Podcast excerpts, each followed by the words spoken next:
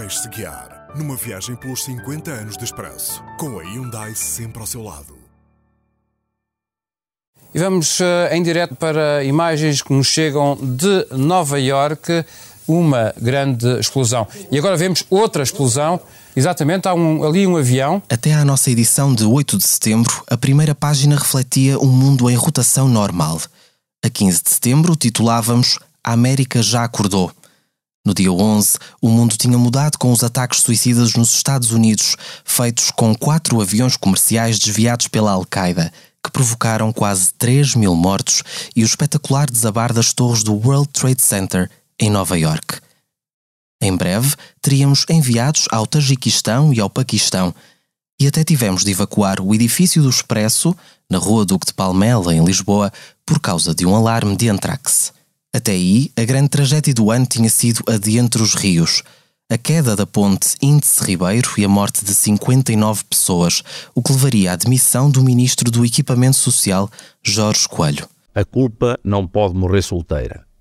E nesse sentido, como é óbvio, tem que se tirar consequências políticas das responsabilidades que se tem no exercício do poder político que um ministro deve ter. E considero que não tenho condições para continuar a exercer o cargo que vinha exercendo, que venho exercendo até o momento. Em 2001, o Boa Vista foi campeão nacional e Sporting e Benfica debatiam se deviam ter um estádio único. O Porto era capital europeia da cultura. Uma coisa inédita para o treinador do Boa Vista. Aí está a final do jogo. O Boa Vista é campeão nacional, época 2000-2001.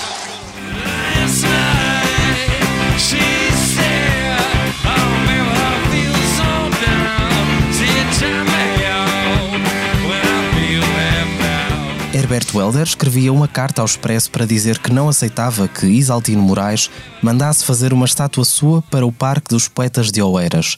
Os talibãs destruíam as estátuas dos Budas de Bamiyan e em dezenas de cemitérios portugueses apareceram estátuas de anjos com a cabeça cortada.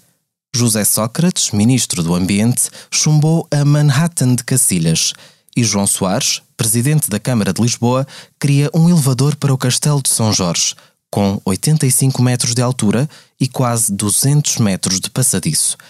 Jorge Sampaio foi reeleito Presidente da República e o PS foi o grande derrotado das autárquicas, levando à demissão de António Guterres. Pedro Santana Lopes venceu em Lisboa e Rui Rio venceu no Porto. Seis empresários portugueses foram assassinados em Fortaleza, no Brasil, num crime planeado por Luís Miguel Militão, o plano já estava traçado. Luís Miguel Guerreiro convence o amigo Tony e os outros empresários a trocarem o cansaço da viagem por umas horas no bar. O Vela Latina, na Praia do Futuro. À espera, têm quatro cúmplices de militão. Roubam-lhes o dinheiro, tiram-lhes os cartões de crédito. E cinco dos 19 trabalhadores da Soares da Costa, em Cabinda, foram raptados pela Frente para a Libertação do Enclave de Cabinda.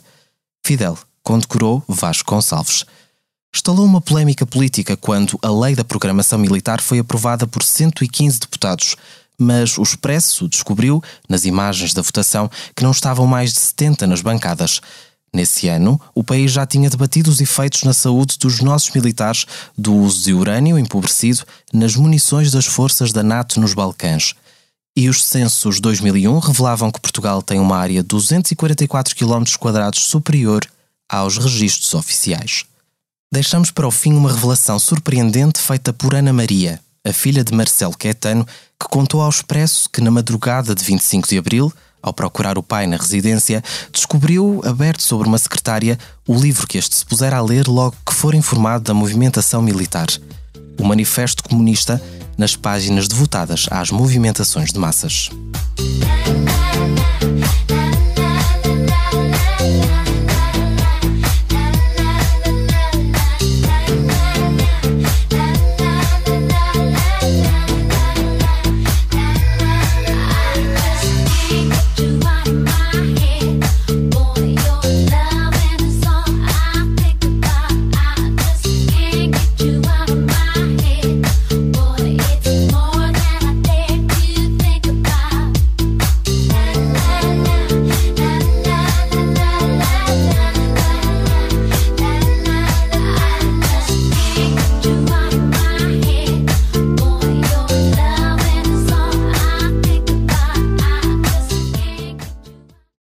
Esta foi uma viagem carregada de energia Hyundai. O podcast 50 anos de expresso conta com o patrocínio da Hyundai, a marca que abraça a mudança para garantir um mundo melhor às gerações de amanhã. Hyundai. Mudamos o futuro.